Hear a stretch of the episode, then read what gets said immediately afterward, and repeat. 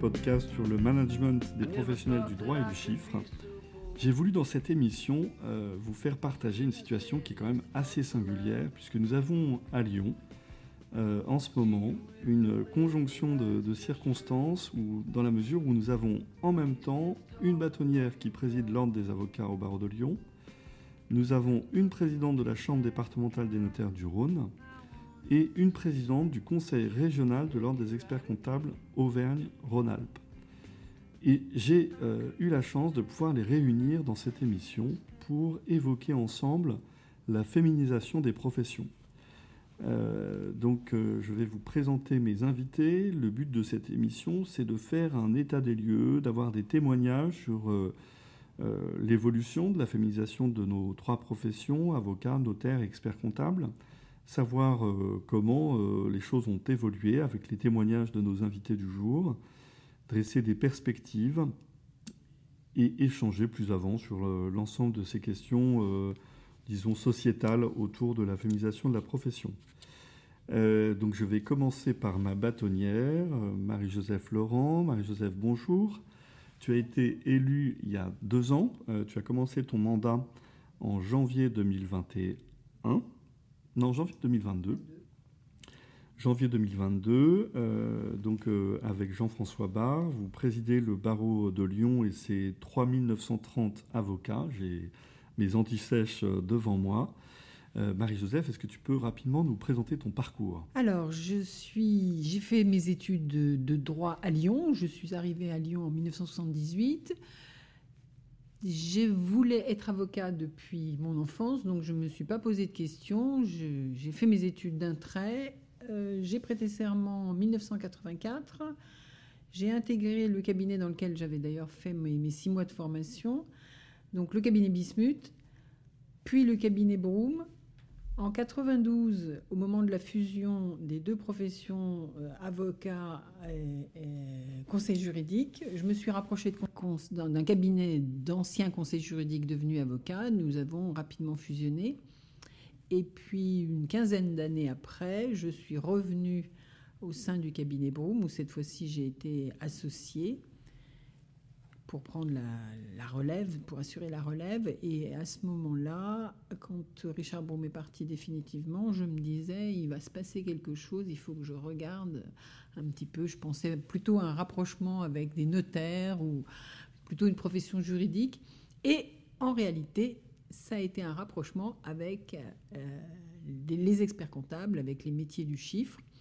Et à l'occasion d'une des lois Macron qui ont permis la, création de ces SPE, je suis arrivée avec euh, le cabinet dans le giron d'un groupe d'expertise comptable euh, qui s'appelle Implid. Euh, voilà mon parcours professionnel et j'y suis maintenant, je, suis au sein d'Implid depuis, le temps passe vite, depuis 4-5 ans. Et je me suis présentée au bâtonnat il y a maintenant bientôt deux ans et demi et me voilà bâtonnière de l'Ordre des avocats de Lyon. Donc euh, Marie-Joseph, je disais que tu, euh, tu étais bâtonnière, euh, tu viens de le rappeler, depuis un an et demi. première chose, on, on, va parler de la féminisation de la gouvernance de la profession, puisque c'est ce qui nous réunit aujourd'hui. Qu'est-ce que, qu'est-ce que ça change pour toi dans la gouvernance de la profession? Déjà, je ne suis pas la première femme, la première femme bâtonnière de Lyon, je suis la troisième. Donc euh, j'ai un peu tendance à penser que maintenant les choses sont rentrées. à Lyon, elles ont eu du mal à, accéder à cette fonction, mais maintenant je pense que alternativement, peut-être pas avec euh, la régularité d'un coup d'un coucou suisse une fois sur deux, mais je pense que tous les tous les deux ou trois bâtonnats nous aurons nous aurons des femmes et puis peut-être que après ça sera ça s'inversera, la proportion s'inversera, mais c'est les choses ont mis du temps à se mettre en place, mais maintenant elles sont très naturellement euh, installées. Oui, on peut parler vraiment de, normalisation un petit peu de. Absolument. Ça a commencé par le barreau. Voilà, ça a commencé peut-être d'abord par les petits barreaux. Après, il y a eu, il a fallu attendre au, au barreau de Paris Dominique de la Galandrie euh, mais maintenant, si on regarde sur les dix dernières années, il y a, une alternance d'hommes et de femmes à la tête du barreau de Paris. De la même façon que nous avons eu une femme, deux même, à la tête du Conseil national des barreaux. Donc je crois que les choses se sont mises en place assez naturellement. Alors en fait, euh, tu es à la tête d'un barreau où, même les chiffres sont édifiants puisque nous avons 57% euh, euh, des avocats du barreau qui sont des femmes. ce chiffre augmente à peu près de, 0,5% par an.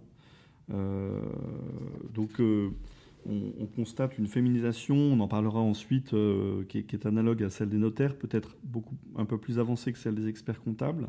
C'est un phénomène qui remonte à une vingtaine d'années.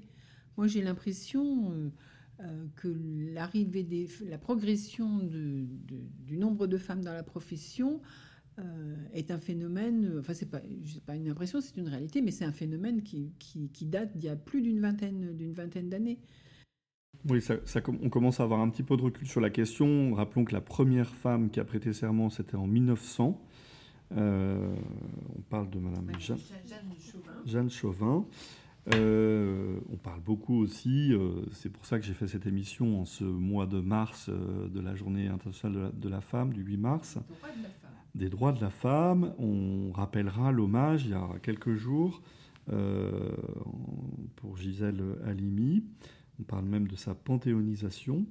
donc on a un barreau aujourd'hui qui est largement féminin, à l'image un petit peu de ce qui se passe dans la magistrature. Et j'ai remarqué beaucoup dans la littérature, que j'ai lue pour préparer cette émission qu'en fait, il y a une aspiration à la normalité, de ne pas genrer les choses, parce que souvent, ça fait appel à des clichés euh, sur le fait que les femmes sont plus empathiques, etc. Et qu'au contraire, les femmes disent ne, nous genrez pas. Euh, considérez-nous considérez comme un homme comme un autre, si j'ose dire. Comme une profession, un ou une professionnelle comme, euh, comme un autre. Alors, avant de nous intéresser à nos deux autres invités, je voudrais quand même rappeler une spécificité dans ce, ce tableau qui est assez, euh, pas idyllique, mais euh, qui, montre en fait une situation assez apaisée, assez normalisée, on vient de le dire. Euh, c'est qu'en fait, on a une pyramide qui est, qui est inversée entre d'un côté les chiffres à 60-40, on va dire, en termes de répartition femmes-hommes, euh, et une inversion quand on regarde quand même la situation des associés des structures. il, y a deux, il y a deux phénomènes. Il y a tout d'abord euh, le phénomène de perte de, de consoeurs en cours de route. Il faut que vous sachiez que nous perdons en moyenne 40% des femmes qui rentrent au barreau les dix premières années d'exercice. Sur les dix premières années d'exercice, on a 40% de femmes. Donc on voit à quel point c'est une profession qui est très attractive, attractive pour les femmes, mais peut-être euh, déceptive. 40%, c'est très important. Donc ça, c'est un premier phénomène. Et puis le deuxième phénomène, c'est dans les structures, euh, les cabinets... Euh, qui sont organisées en société, en société euh, significative. Là, quand on commence à regarder les, les euh, plus on monte euh, et moins il y a de femmes. On va le voir d'ailleurs, c'est sans doute ce qui explique l'écart de rémunération femmes-hommes en dépit de nos lois qui imposent évidemment une stricte égalité. c'est que on, a des écarts de rémunération qui s'expliquent en grande partie par euh, ces, questions de pyramide des âges. Hein.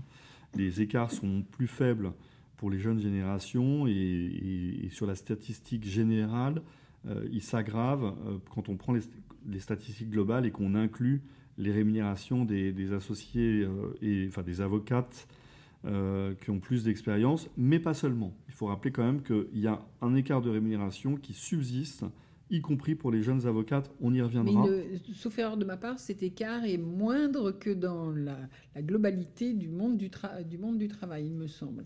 Oui, euh, c'est ce que j'ai vu, c'est-à-dire qu'on a un écart euh, dans la société qui est de 19% euh, de mémoire. Bon, peut-être que les chiffres ne sont pas tout à fait exacts, mais, mais c'est à peu près les tendances. alors que dans les professions juridiques, ils sont de, de l'ordre de 7% de ce que j'ai vu pour préparer cette émission. Donc voilà un petit peu le tableau global. Avant de, te redonner la parole, Marie-Jo, sur des aspects un peu plus thématiques, je voudrais donner à présent la parole à la, présidente de la Chambre des notaires du Rhône, Séverine Girardon. Euh, bonjour. Bonjour Hubert. Merci tout d'abord pour ton invitation euh, qui, nous, qui nous fait très plaisir à toutes les trois, j'imagine. Euh, voilà, simplement, euh, nous, on a effectivement des, beaucoup de similitudes avec, avec Marie-Jo, outre le fait qu'on s'entende très bien, ce qui, est, ce qui est notable, ce qui est fort sympathique et qui permet de créer du lien encore plus entre nos deux professions.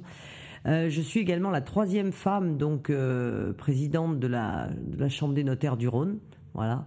On a également la chance d'avoir euh, depuis le mois d'octobre dernier Sophie Sabot-Barcet qui préside aux destinées du Conseil supérieur du notariat. Donc on voit effectivement que chez nous aussi euh, la féminisation est en route depuis déjà bien longtemps, elle est assez établie, elle est naturelle. Aujourd'hui, il n'y a pas de, sujet euh, sur ce, sur ce volet-là. D'accord, alors si on s'intéresse un petit peu aux chiffres, Séverine, donc il y a à peu près en France 9000 femmes notaires. Hein, c'est-à-dire 55% de la profession.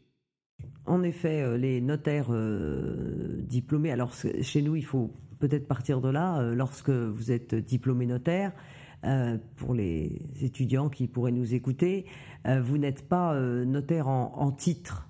le notaire en titre, c'est un notaire qui a reçu, qui est nommé par le garde des sceaux, qui a présenté un dossier, ça peut être de ce dossier de deux, de deux formes, soit le notaire libéral, euh, associé dans une structure déjà existante ou créateur, hein, ça c'est les notaires, euh, je dirais, de la loi croissance. Voilà. Soit sinon, vous avez euh, une autre formule qui est celle peut-être la préférée des, femmes pour en tous les cas débuter leur carrière, qui est le notaire salarié. D'accord. Et en fait, quand on introduit cette, cette information, cette distinction, c'est pour montrer que, en fait, si on regarde la situation des notaires associés, on constate que beaucoup de femmes notaires deviennent associées par la voie du salariat, c'est ça? Oui, en, tous les cas, ce qu'on peut constater d'abord, c'est qu'il y a moins de femmes que d'hommes associés. Ça, c'est une première chose. Voilà, c'est un petit peu peut-être comme, euh, je n'ai pas les chiffres, hein, mais des directions du 440 ou dans les conseils de surveillance ou directoires, j'imagine aussi qu'il y a encore plus d'hommes que de femmes. Donc là, nous aussi, euh, on a encore un, petit effort à, fournir parce que les hommes s'associent ou créent leur, leur étude plus facilement. Euh, beaucoup de, de, femmes, effectivement, passent par la voie du salariat, du notaire salarié, soit comme j'allais dire euh, première étape en vue d'une association ou d'une création d'office, soit pour y rester par choix, euh, par souci aussi de peut-être euh, de choix de, qui permet peut-être de d'optimiser sa vie professionnelle et tout en alliant la vie familiale avec les enfants. C'est possible. Et euh, en fait, si on avait une vision un petit peu statique euh, de ces chiffres, on aurait une vision très faussée, parce qu'il il faut rappeler la progression qui est époustouflante euh, de la féminisation de, votre profession. Je rappelle que la profession faisait état de 14,5% de femmes en 2002, hein, à rapprocher des 55% aujourd'hui. Euh, de rappeler également que euh, les nouveaux diplômés en 2020 en notariat étaient à 72% des femmes par rapport aux hommes. Donc en fait, on a une féminisation qui s'accélère et que pour l'examen du contrôle des connaissances techniques, euh, Séverine, vous direz ce que ça veut dire. Pour la session 2021, on a 47 des 59 admis qui sont des admises, ce qui représente 80% du total de, des jeunes diplômés. En effet. Alors, un petit mot sur le CCT, euh, le contrôle des connaissances techniques. Alors, ça s'appelle euh, contrôle des connaissances, mais vous allez voir que c'est pas tout à fait ça. En fait, il y a deux, on va dire deux, trois façons de, de venir d'accéder au diplôme de notaire. Il y a la voie universitaire. Euh, que je dirais la voie peut-être royale par un master, un master 2 en droit notarial. Et puis ensuite, vous faites un stage de deux ans, et ensuite vous avez le diplôme supérieur du notariat. Vous, vous avez une voie également qui est euh, professionnelle, qui est la voie du, CFPN, euh, mais qui va être unifiée avec la voie universitaire. Et puis vous avez effectivement, et là du coup, euh, quelque part c'est un petit peu normal que ce contrôle des connaissances, ait beaucoup de femmes, parce que vous avez effectivement la possibilité, en étant diplômé clerc de notaire, Donc avec 4 ans d'études, plus un certain nombre d'années d'expérience, je crois que c'est 9 ans, mais je n'en suis pas tout à fait sûr, vous avez la possibilité de vous inscrire à ce contrôle des connaissances. Alors, c'est, il porte mal son nom parce que c'est pas un contrôle des connaissances avec quelques QCM à, cocher. C'est réellement un concours. j'ai une collaboratrice qui l'a eu, j'en ai une autre qui est en train de le passer. C'est réellement un, concours qui est extrêmement difficile de, de, revoir toutes les et non les bases, mais également du droit, mais également effectivement toutes les, législations nouvelles. Alors effectivement, ce concours, bah, pourquoi il y a beaucoup de femmes? C'est parce qu'il s'ouvre à des personnes qui sont déjà dans le notariat depuis longtemps. Euh, par exemple, typiquement, peut-être la personne diplômée euh, clerc de notaire, premier clerc, qui a 30, 35 ans euh, ou plus, et qui va se dire, bah tiens, euh, j'ai envie quand même d'accéder à la fonction euh, de notaire et au diplôme. Donc je, et comme ces, postes-là sont extrêmement pourvus d'abord par des femmes, forcément ceci explique les 80 les 80 Oui, donc euh, en fait ça illustre que cette voie d'accès à la profession montre que les femmes passent davantage par cette voie un petit peu de euh, qui, est plus longue, enfin qui est plus, euh, plus ardue. Oui, je ne sais pas si ça illustre. C'est ce qui est super dans cette voie-là, c'est que c'est une voie supplémentaire pour accéder à la profession. Et en ce sens-là, c'est une chance importante.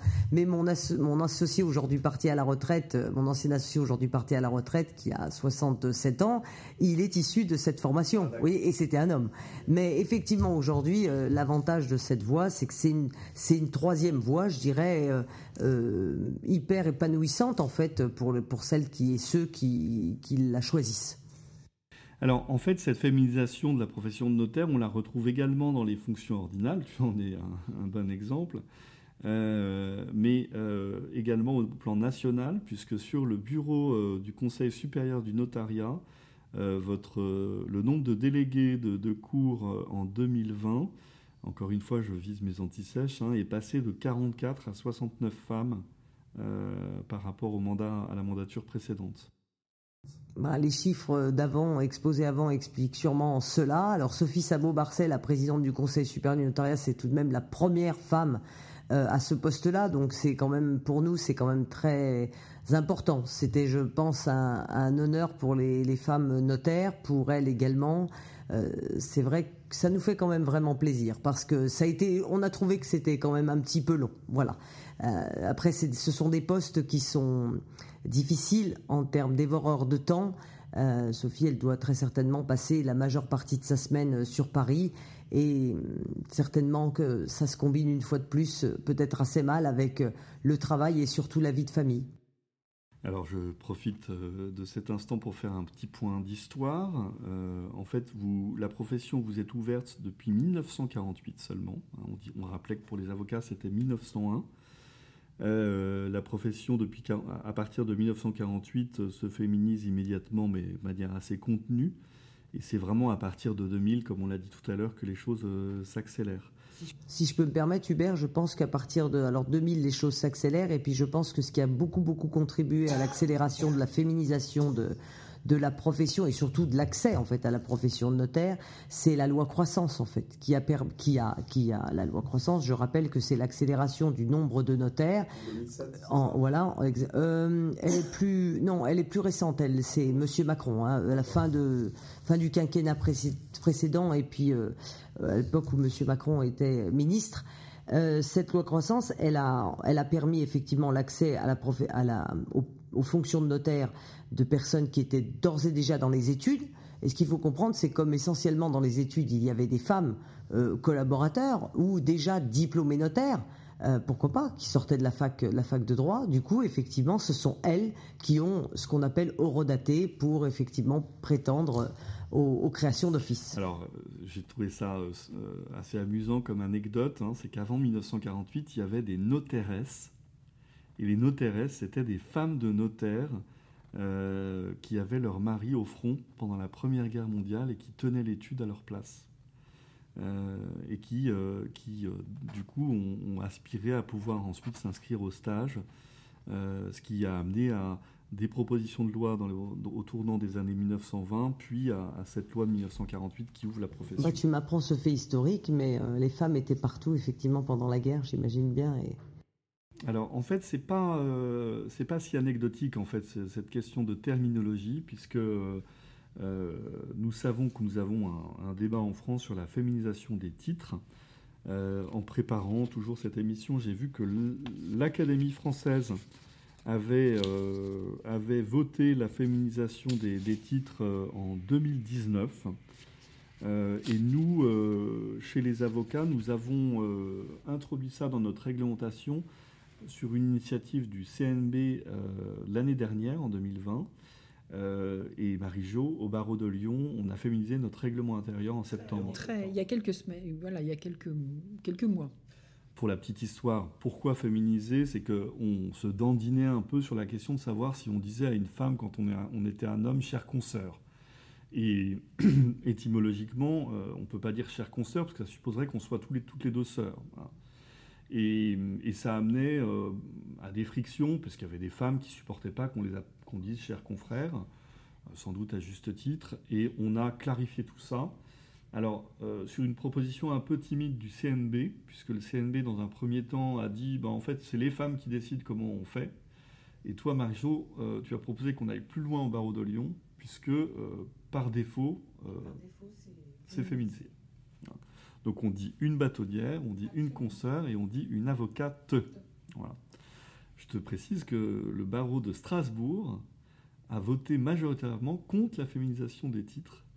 Euh, pour, sur un argument que j'ai trouvé amusant, c'est que les Alsaciens ont dit euh, c'est scandaleux qu'on doive modifier le règlement intérieur pour féminiser les, titres. Donc vous voyez, c'est un peu plus subtil. Dans notre Conseil de l'ordre, et Dieu sait si tout le monde, euh, enfin, il y règne une atmosphère assez, euh, assez conviviale et d'échanges assez harmonieux.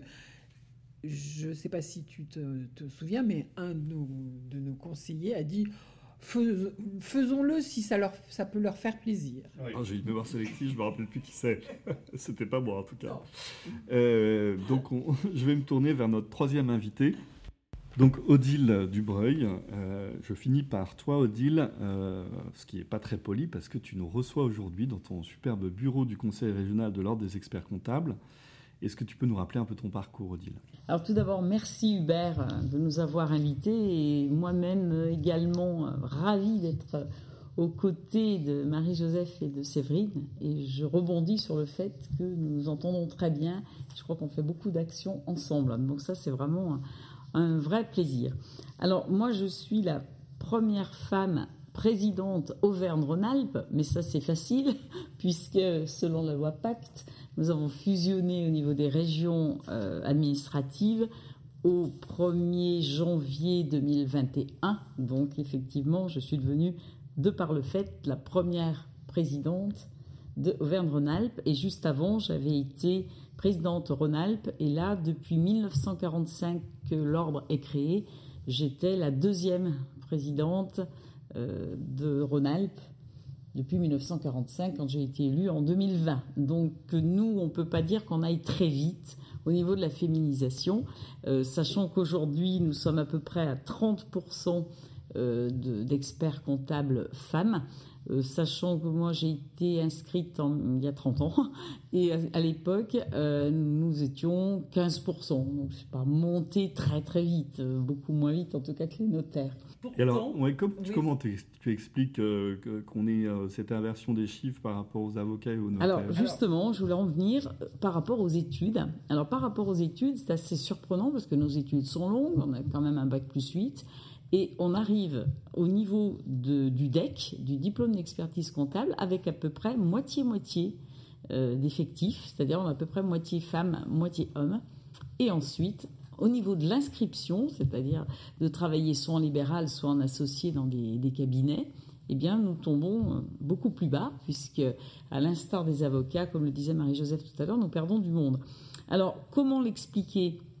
On pourrait imaginer que notre temps de travail est chronophage. Alors, je crois qu'il était pas mal, mais aujourd'hui, avec euh, toute la numérisation, la révolution euh, numérique, on est arrivé à bien organiser la vie professionnelle et la vie privée. Euh, j'ai dû beaucoup de mal à l'expliquer autrement, peut-être au niveau des responsabilités, mais je crois qu'à partir du moment où où on a un certain niveau, ben forcément on accepte les responsabilités qui vont avec. Alors la plupart du temps, on souffre peut-être d'une mauvaise image de ce temps chronophage et je me bats au quotidien pour expliquer que ce n'est pas vrai, qu'on arrive vraiment à très bien s'organiser. Euh, personnellement, euh, j'ai élevé mes deux enfants. Il me semble pas qu'ils en aient bien souffert. Donc, euh, je crois que c'est vraiment possible d'harmoniser sa vie professionnelle et sa vie privée à partir du moment où on est bien organisé, tout simplement. Mm. Ça, c'est clair qu'on est les reines de l'agenda. Hein. Alors, quand on regarde un petit peu les, les, chiffres de plus près, on voit que sur la génération qui vient de prêter serment, j'y ai assisté il y a il y a trois semaines à Lyon. Euh, nous avons 38% de femmes. Oui. Hein. Euh, je me demande si c'était pas un peu, un peu plus important. D'ailleurs, je crois que c'était 45% dans la promotion qui vient de prêter serment à Lyon. Euh, qui est un, un, taux qui est assez, qui est assez constant en fait depuis, depuis une vingtaine d'années. En fait, on a une féminisation de la profession qui est qui n'est pas en énorme progression comme les avocats et les, et les, euh, et les notaires. Oui, bah, c'est bien ce que je disais tout à l'heure. Moi, j'ai prêté serment il y a 30 ans et euh, on était 15% en région Auvergne-Rhône-Alpes. Et aujourd'hui, on est monté. Alors, Auvergne-Rhône-Alpes, je crois qu'on est à 28 ou 29. Mais je vois par exemple la tranche de, des, experts comptables de 40 à 49 ans, le taux est de 36% de femmes. Hein. C'est-à-dire 2% euh, de moins seulement que les moins de 30 ans. Exactement. Donc, euh, c'est pas euh, pas flagrant. On peut pas parler d'une féminisation en forte progression comme dans nos autres professions. Euh, donc au-delà de, ces chiffres, hein, je rappelle pour, pour que les gens aient une petite idée d'échelle, on a un nombre d'experts comptables pardon, en France qui est de, de 21 155. Oui, et nous en Auvergne-Rhône-Alpes, on est la deuxième région de France avec 2600 experts comptables au-delà de ces, panoramas de, chiffres, ce que je voulais maintenant aborder avec vous trois, euh, peut-être un mot d'abord, Odile, sur la gouvernance. Euh, tu disais que tu étais la deuxième présidente euh, d'un ordre. D'un ordre régional qui existe depuis 1945. Donc c'est bien pour dire qu'il n'y a pas eu beaucoup de femmes. Et, dans, dans, tes, dans tes délégués, je ne sais pas comment on vous appelle, les membres du, du conseil régional, la répartition est paritaire Au niveau des élus? Oui. Au niveau des élus, depuis la loi Pacte, effectivement, on n'est pas paritaire puisqu'on devait présenter des listes avec euh, deux hommes, une femme. donc c'est très topique euh, ce que tu viens de dire. Mais euh, effectivement, alors on, parlait tout à l'heure pourquoi certaines femmes refusent peut-être, au moins sur les premières années, d'aller dans cette profession, c'est justement elles ont peur que ce soit chronophage et que ce soit trop source de contraintes parce qu'on a beaucoup de délais, peut-être plus que les autres professions c'est-à-dire que les délais fiscaux s'imposent à nous. Alors, encore une fois, c'est facile de bien s'organiser avec notre public de collaborateurs, surtout qu'il ne faut pas oublier que nos équipes sont majoritairement féminines. Ça peut être surprenant, mais nos collaborateurs sont essentiellement des collaboratrices. Donc ça veut bien dire que si on arrive à, gérer notre agenda, euh, ça passe. D'accord. Alors, en termes d'écart de rémunération, tu me disais au préalable que les écarts sont peut-être un peu plus grands que les 7% qu'on observait chez nous. Moi, je l'ai observé au niveau euh, de notre profession, les écarts sont plus importants. Alors souvent, parce que les cabinets de taille importante, qui peuvent euh, donc véhiculer des rémunérations sous toute forme plus importantes, sont en règle générale avec une gouvernance masculine.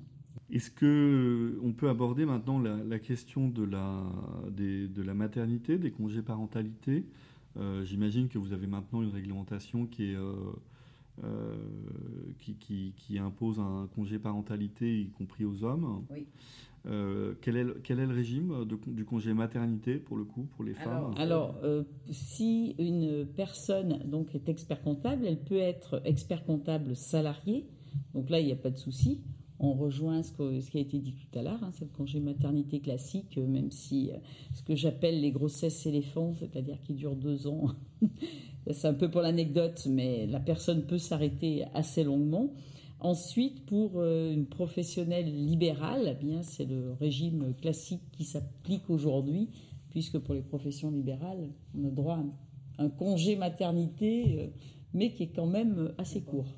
Et dans les structures, est-ce que tu peux nous dire comment ça se passe, un congé maternité d'une femme là, qui poserait son, son congé, euh, qui vient d'apprendre qu'elle est, qu'elle est enceinte Comment, comment c'est reçu dans les cabinets? Alors, alors, globalement, un congé maternité classique, ça passe euh, très très bien, absolument aucun souci. Le problème, c'est les congés qui sont plus longs que le congé maternité classique, soit parce que la personne est malade avant, soit parce qu'elle elle va prendre des congés parentaux derrière. Et là, dans la gouvernance des cabinets importants, ça peut poser problème. Oui ce, qui, est une remarque d'ailleurs qui pourrait s'appliquer aussi, qui pourrait aussi concerner aussi des hommes. Mais là, en l'occurrence, malheureusement, on le ressent encore aujourd'hui plus au niveau des femmes. Donc certains parlent de congé éléphant, hein, c'est-à-dire d'une gestation de deux ans, euh, pour ne pas mettre cette expression dans ta bouche. Euh, c'est-à-dire des parents, des futurs parents qui, euh, enfin, qui, veulent profiter de ce moment de, de l'accueil d'un enfant pour avoir un congé un peu plus long. Exactement. Et puis en même temps, on se retrouve à la fin des études. Les études sont longues puisque nous, les plus jeunes diplômés, ne peuvent être diplômés qu'à partir de 26 ans, enfin, sauf s'ils ont sauté pas mal de classes. Donc en général, bon, par exemple, la prestation de serment il y a trois semaines, le plus jeune avait 27 ans. Mais le plus âgé en avait 55. Ce qui veut donc dire qu'on peut tout faire en même temps. Mais souvent, effectivement, on arrive, on a déjà fait quelques études. Alors en moyenne, on a plutôt 30 ans. Et souvent, on veut avoir des enfants en même temps. Donc c'est vrai que tout se combine et ça peut peut-être euh, faire une, sorte d'appréhension et d'angoisse. Oui, Marie-Jo, euh, la protection, donc le congé maternité chez les avocates, il est, de combien de semaines? Alors, euh, C'est pas une colle, hein Non, non, c'est pas une colle, mais les... quand on est installé à son compte, indépendant, ou qu'on est associé, a priori, on n'a pas de congé maternité. On n'a pas de congé maternité. On bénéficie euh, de quelques indemnités euh, journalières dans le cadre de la, de, la prévoyance qui est, qui est souscrite collectivement. Mais alors, souvent, les femmes s'arrêtent malgré tout six semaines, euh, six semaines avant, six semaines après. Enfin, je, vous voyez ma, ma, ma, méconnaissance précise. mais on ne fait pas Voilà. Euh, elle ne elle, elle, l'applique pas forcément. En revanche, euh, les collaboratrices avocats, même libérales, peuvent prendre euh, des congés maternité, puisque là, le cabinet maintient la rémunération, déduction faite des fameuses indemnités que paye la, paye la prévoyance. Donc, euh, ça doit, de mémoire, ça doit être quelque chose comme quatre semaines avant euh, et six semaines après, ou inversement. Enfin, ça dépend comment elle. En général, c'est ça. voilà. Mais. Il n'y a pas de, enfin, il y a pas de, de, de souci majeur. Mais quand on a son cabinet, c'est pas évident de, de, s'arrêter, euh, de s'arrêter, euh, ne serait-ce que pratiquement trois mois. Donc le, but de cette émission n'était pas euh, de, de, faire une tribune féministe, parce qu'en en fait, on, sent chez les femmes, encore une fois, une aspiration à, la normalité. Ce, qu'on disait dans le rapport Aéri de 2017, une, une, une, simple demande de symétrie des attentions, hein, de considérer les gens de la même façon, évidemment, qu'on soit homme ou femme. Il faut rappeler que l'Ordre des avocats, enfin, au plan national, a mis en place un contrôle a posteriori des contrats de collaboration. Euh, c'est-à-dire qu'on s'occupe plus seulement de contrôler les contrats de collaboration lors de la signature, a priori, mais on va dans les cabinets a posteriori pour vérifier que les principes euh, généraux euh, du serment, du règlement intérieur sont respectés. Et euh, c'est à cette occasion qu'on peut constater des difficultés. Marie-Jo, est-ce que tu es saisie de problèmes de discrimination euh, homme-femme dans, dans tes, ton activité disciplinaire Précisément, puisqu'on vient, de faire, euh, on vient de faire la première campagne en application de cette obligation de contrôle qu'exerce l'ordre. Et donc on l'a fait sous forme d'un... Comment on appelle ça? Un questionnaire. D'un questionnaire, merci. D'un questionnaire qui a été euh, analysé et à l'issue de ce travail d'analyse, un certain nombre de confrères ont été entendu par des membres du Conseil de l'ordre et, plus particulièrement par le groupe de, travail de la commission en charge de, ce sujet. Et au final, au fin du fin, j'ai actuellement un certain nombre de cabinets, moi-même, à interroger et voir éventuellement, pour certains, s'il y aura euh, éventuellement une enquête disciplinaire. Euh, voilà. Donc, euh, on prend les choses à bras le corps, si j'ose dire, et on essaye de faire en sorte que les choses évoluent. Cela étant, il, faut, il, résulte du questionnaire du premier, de cette première campagne que 85, 95% des confrères sont tout à fait satisfaits de leurs euh, conditions de leur, enfin tout à fait satisfaits. Il y a forcément des petites choses, mais il n'y a rien de, de, de, grave, d'inquiétant. Donc Dieu merci, comme l'aurait dit monseigneur Barbarin, les choses se passent bien pour la grande, grande, grande majorité. Oui, alors il y a toujours des, brebis galeuses, hein. c'est 5-7% de, cas euh, vraiment problématiques, avec des consoeurs qui euh, ont, du, ont, du, mal à annoncer leur grossesse, voire même y renoncent. on, a, on a encore des des ruptures de contrats de collaboration au retour du congé de maternité, puisque fort heureusement, euh, ces ruptures sont interdites pendant le congé maternité, et euh, avec des cas, euh, à la, des cas disciplinaires lorsque ces situations sont, sont, mises à jour. Mais c'est très difficile d'avoir des témoignages. Est-ce que, Odile, dans ton activité ordinale, tu, es amené à intervenir justement sur ces questions de discrimination? Très très peu. On a été très très peu saisi. Euh, de mémoire, ça m'est arrivé une fois l'an dernier. Donc euh, très peu saisi. Par contre, je, me permets de revenir sur la gouvernance. Euh, on en a légèrement parlé tout à l'heure. en aucun moment, j'ai senti un côté négatif par rapport à mes interlocuteurs. ce n'est pas le fait d'avoir d'être une femme présidente qui pose problème.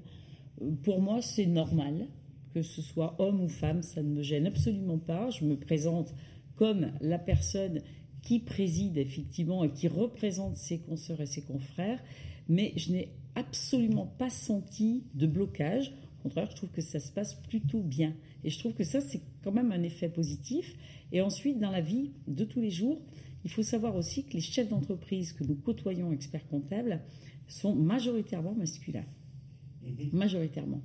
Et là aussi, euh, aucune ambiguïté, même quand j'ai démarré, avec un âge plus jeune, j'ai jamais senti de problème par rapport à cela. Je crois que ce qui les intéresse, et c'est vraiment important, c'est la compétence. C'est la compétence, on maîtrise son sujet. À partir du moment où il y a une satisfaction, mais ça n'a aucune importance d'être homme ou femme. Donc là aussi, c'est un message que j'aime bien faire passer à mes jeunes consoeurs qui pourraient appréhender éventuellement euh, parce qu'il n'y a aucun problème. Donc je ne l'ai jamais ressenti ni dans ma vie professionnelle, ni dans ma vie euh, ordinale. Et ça me paraît important de le dire. Tu mettais en avant dans ton discours euh, lors de la prestation de serment il y a, quelques semaines euh, le fait que voilà, tu, rappelais que cette profession est tout à fait compatible avec un bon équilibre de vie professionnelle et personnelle. Complètement. C'est vraiment tout à fait possible. Je n'ai jamais arrêté de faire tout ce que j'aimais. Euh, que ce soit avec euh, mes enfants, les voyages, le ski, même pendant la période fiscale, ça ne jamais, m'a jamais empêché de skier, de danser, de m'amuser, de voir mes amis, de m'occuper de ma famille. C'est totalement possible. La seule chose, effectivement, c'est qu'il faut bien s'organiser, avoir les bons moyens de garde quand les enfants sont petits, parce qu'effectivement, il y a des soirées incompressibles, des choses comme ça. Mais à partir du moment où on est bien euh, organisé, je trouve que ça se passe plutôt bien. Séverine, euh, chez les notaires, est-ce que euh, ces, situations qu'on a rappelées, c'est-à-dire le fait que les, brebis galeuses, fort heureusement, sont assez cantonnées, est-ce que c'est, on peut dire la même chose de votre profession? Moi, je n'ai pas du tout été saisie de problèmes de discrimination et je n'ai pas l'impression que mes prédécesseurs l'ont été. Maintenant, moi, ce que je constate, je rejoins tout à fait les propos d'Odile. Euh, je pars du principe à titre personnel que tous nos vies euh, professionnelles et privées peuvent tout à fait euh, s'emboîter l'une l'autre de manière extrêmement harmonieuse, que si on a des enfants, les enfants sont de toute manière très fiers de leurs parents à partir du moment où ils sont euh, on voit que tout le monde est équilibré, voilà. Euh, ça, c'est pas un sujet. Par contre, moi, j'ai noté une chose qui m'a déstabilisée euh, lorsque j'ai dû renouveler la chambre des notaires. Chez nous, donc, ça marche pareil. Il y a une chambre qui se réunit tous les mois, qui est composée d'une vingtaine de membres. Et il faut effectivement, c'est des élections, ouais, soit mais parfois il faut motiver un petit peu les troupes et puis il faut que moi aussi mon ma chambre soit équilibrée hommes-femmes euh, des notaires euh, de Lyon intramuros des notaires euh, de l'extérieur des jeunes des moins jeunes des créateurs des notaires associés depuis depuis longtemps bref des petites et des grosses études. Et lorsque j'ai passé deux trois coups de fil pour motiver les troupes j'avais bien sûr une liste d'hommes de femmes que j'avais faite de manière assez factuelle sur les critères que je viens de vous donner quand j'ai appelé les garçons, eh bien, euh, tout le monde m'a dit ah oui, bah oui, pourquoi pas, on va se présenter. Ça paraît effectivement très intéressant. Euh, c'est un honneur. Merci de nous avoir un sollicité. Et puis quand j'ai appelé mes consoeurs, c'est là où je me suis rendu compte qu'il y avait effectivement, je, me suis pris le boomerang de la de, de, cette problématique de discrimination en fait. Alors pas discrimination en fait, parce que personne les discrimine c'est elles-mêmes qui se mettent en arrière-plan. Elles disent ah mais vrai c'est très gentil à toi de nous avoir appelés mais on va pas pouvoir répondre par la positive parce que tu comprends on vient de je viens de divorcer j'ai un problème de garde d'enfants mon ex mari ici etc je viens de créer donc très compliqué pour moi. Euh, pour différentes raisons en fait toutes ces filles se mettent en retrait de la vie entre guillemets politique D'ailleurs, on voit bien qu'au niveau politique, euh, on a bien un souci quand même au niveau de la féminisation, quand même, euh, des postes importants. Et j'ai l'impression qu'effectivement, nous, chez nous, pas de difficulté majeure je dirais, je veux pas que si certaines m'écoutent, certaines de mes consorts m'écoutent, elles disent ah ben elle a oublié de nous dire ça. Non, il n'y a pas de difficulté majeure pour l'accès à la profession. Ça s'est terminé. Je crois que ça tout se joue effectivement, Odile, tu l'as bien dit sur la compétence et mes consoeurs sont bien aussi compétentes compétentes que les, que les hommes. Maintenant, au niveau politique et gouvernance, moi quand même, je constate effectivement un, un, manque d'engagement dû à des freins qui persistent. Euh, je lisais un article sur les, cette question de féminisation chez les notaires. Euh, une notaire et écrivaine, Cécile Guido, qui disait euh, Je ne me sens pas femme notaire, mais je me sens notaire. Donc c'est un peu ce que rappelait Odile tout à l'heure, euh, c'est que euh, euh, la seule chose qui compte, c'est la compétence.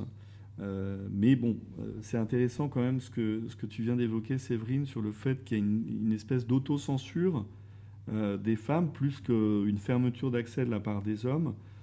Sur, sur des responsabilités ordinales ou politiques à l'image. Oui, oui mais peut-être que c'est une histoire de caractère, parce que moi, effectivement, quand on me donne un challenge, on me propose un challenge, je me dis toujours, allez, ça passe, ça va passer. De toute manière, il faut que ça passe, donc ça va passer.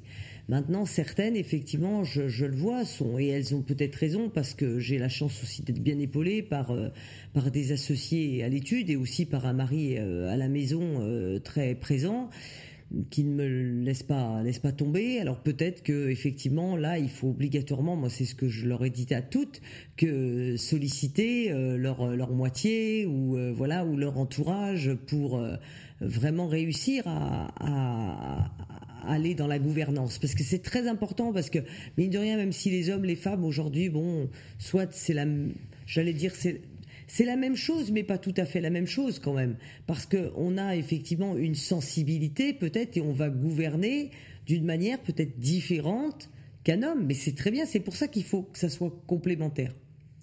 Et je trouve que le tandem d'ailleurs, euh, le binôme au bâtonnat doit être super, Marie-Jo. Tout, tout, à fait. Il y a cet équilibre que, donc en fait, tout ça est, un, peu à l'image de la société. Marie-Jo, on voyait euh, euh, sur cette, euh, ce contrôle a posteriori des contrats de collaboration, on voyait des situations de, pas de harcèlement, mais de, euh, de, confrères un peu lourdingues. Si, on peut, on peut pour certains aller jusqu'à prononcer le terme de harcèlement, mais en tous les cas, de comportement inapproprié. C'est ça, mais, mais, mais, qui était souvent le, le fait de, de confrères plus âgés et qui sont moins au fait de voilà du fait que moi j'ai des filles qui ont 19 et 17 ans qui supportent plus la moindre réflexion sexiste dans le métro ou et à juste titre. Oui, mais les choses sont en train de sont en train de changer. Mmh, et simplement, il y en a qui, qui, mettent un peu plus de temps à comprendre que le monde a changé, donc je me charge de le leur rappeler et de leur mettre les points sur les i. Pour euh, finir cette émission, euh, je, voudrais que vous nous livriez, euh, prenez le temps si vous voulez d'y réfléchir, des anecdotes un peu sur voilà, qu'est-ce que vous avez observé comme changement profond du rapport homme-femme par rapport au début de votre carrière il y a quelques années. Est-ce que vous avez des témoignages à nous partager de, voilà, de choses qui ont vraiment changé est-ce qu'on vous prenait pour euh, celle qui apporte le café, euh, ah. celle qui préparait les dossiers? Alors peut-être qu'Hubert, effectivement, moi j'ai quelques anecdotes euh, de, de... Oui, oui, j'en ai une personnelle et puis une de, qui est arrivée à une amie.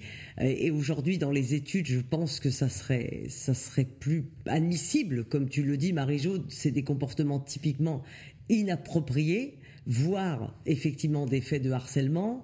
Euh, j'ai une amie qui m'avait raconté, elle était embauchée par à l'époque donc un notaire en, titre, bien sûr, comme moi, on avait, on était jeunes, 23, 25 ans, et effectivement, ce, notaire n'hésitait pas à la, à la, pousser un petit peu dans, dans, un placard quand elle cherchait un dossier pour la, disons, voilà, l'approcher de près. Et puis euh, moi, alors rien à voir avec cette expérience-là, qui est une expérience assez fâcheuse, vous le noterez.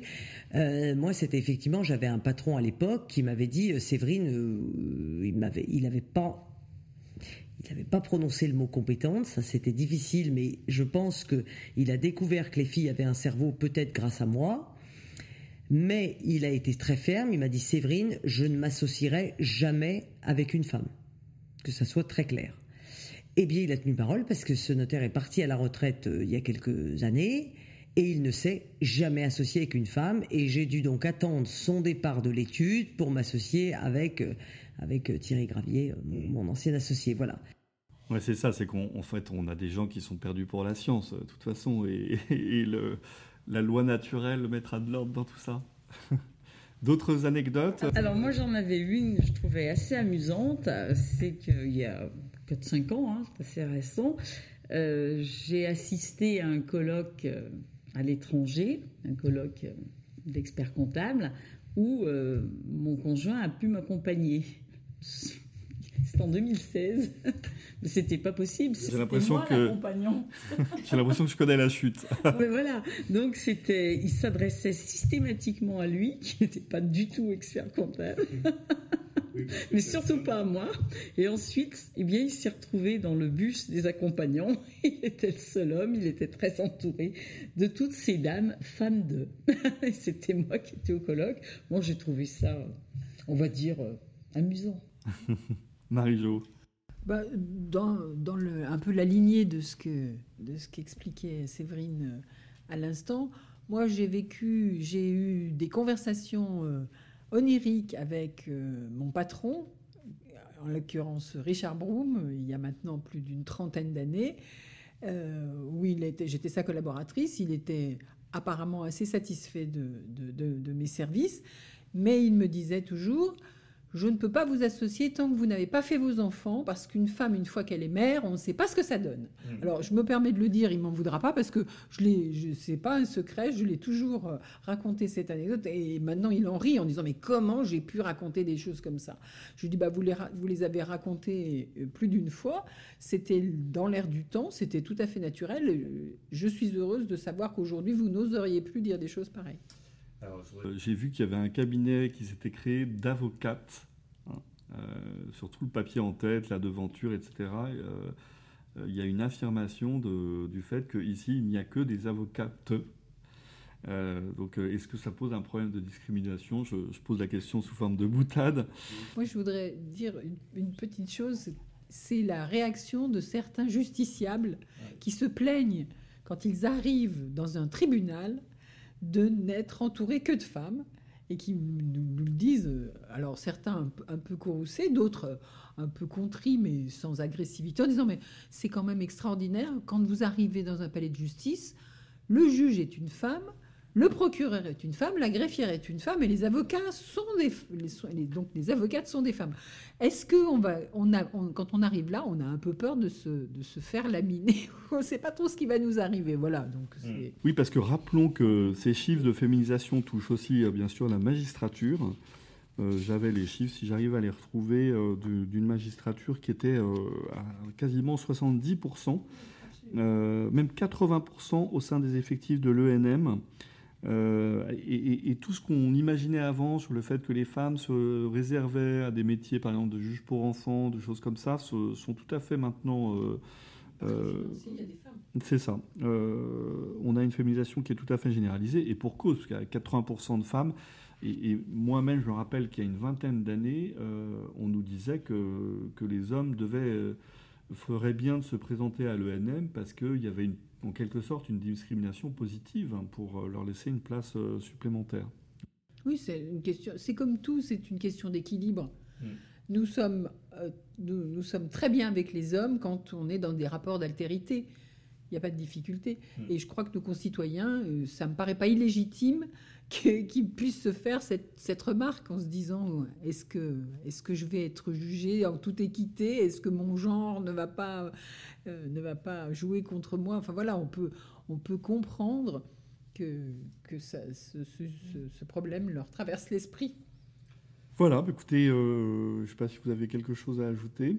Je, vous remercie beaucoup de cette euh, émission. C'était intéressant de croiser vos regards dans cette situation singulière. Je rappelle, hein, vous êtes président de nos trois ordres euh, des avocats, des notaires et des experts comptables. Rappelons que nous avons une association, c'est ce qui nous réunit euh, à présent dans notre réunion qui va commencer dans quelques minutes, une association interprofessionnelle qui réunit nos trois ordres et qui vise à, améliorer un peu les, à renforcer, on va dire, les relations entre nos trois ordres, puisqu'on travaille au quotidien, mano à mano, pour nos clients.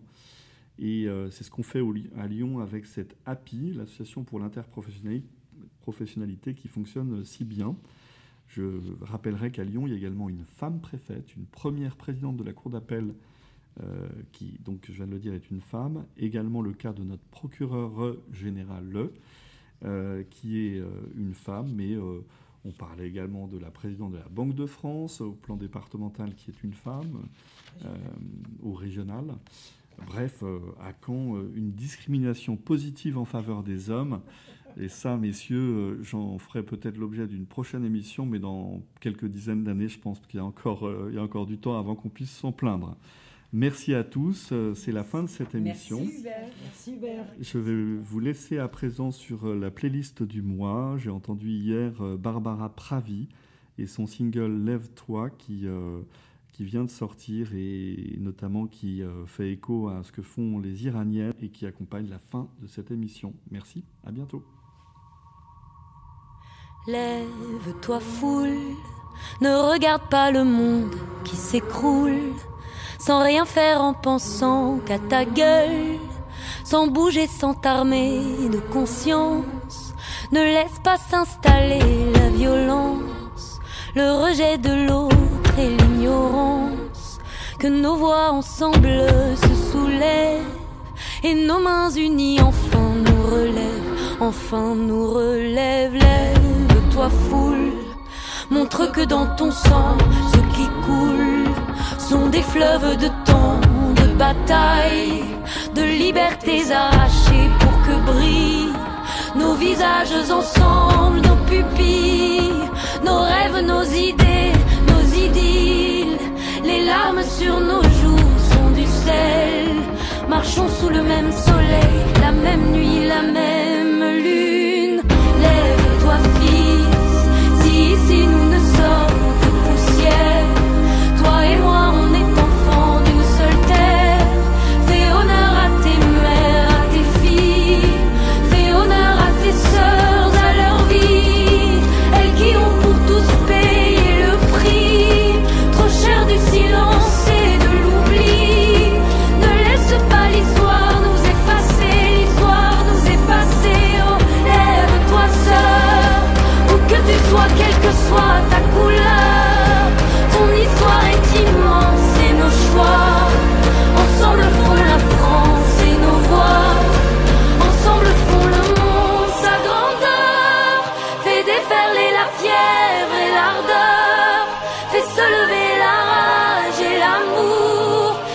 les secrets de ton âme